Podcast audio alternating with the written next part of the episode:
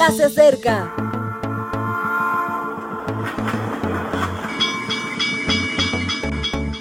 Partimos ya.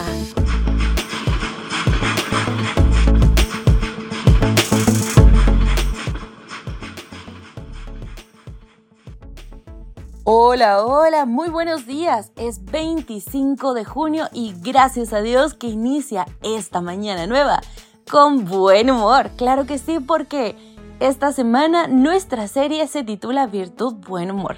Y hoy el título es Saltamontes. Te saluda tu amiga y servidora Ale Marín.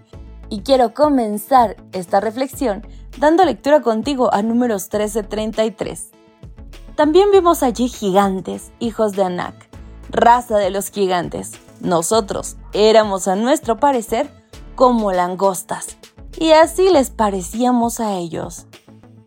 Después de 40 días volvieron.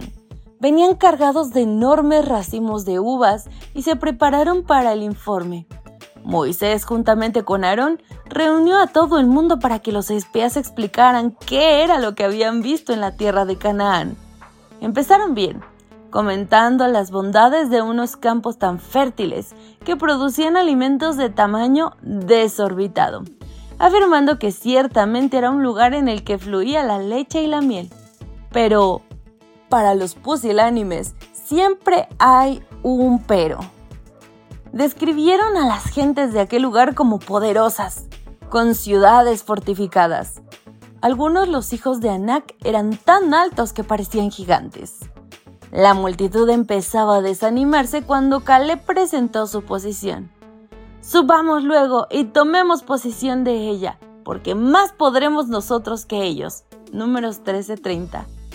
Caleb era un hombre excepcional, con el coraje propio de los que confían en el Señor. Pero sus palabras no fueron suficientes.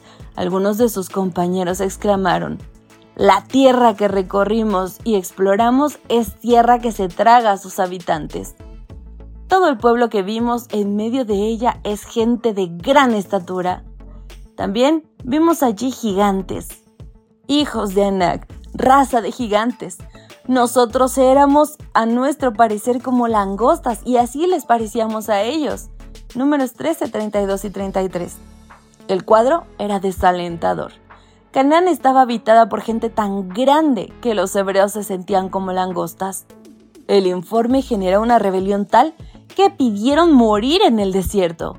Y tristemente el Señor oyó su petición. Nadie mayor de 20 años, aparte de Caleb y Josué, abandonó aquel lugar. Se sentían insectos y vivieron como tales. 40 años después llegaron por fin a la tierra prometida y la conquistaron.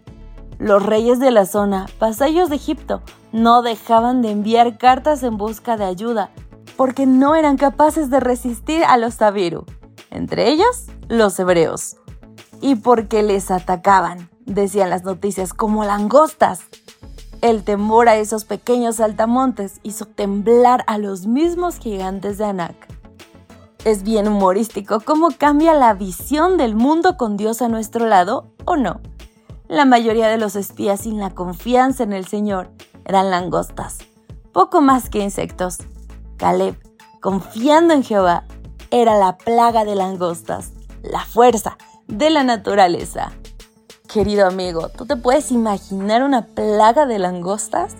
Bueno, pues a ser verdad, Dios puede hacer que pequeñas cosas sean gigantes. Así que hoy no te preocupes, mejor pon tu confianza en Él. Que pases un día maravilloso, Maranata.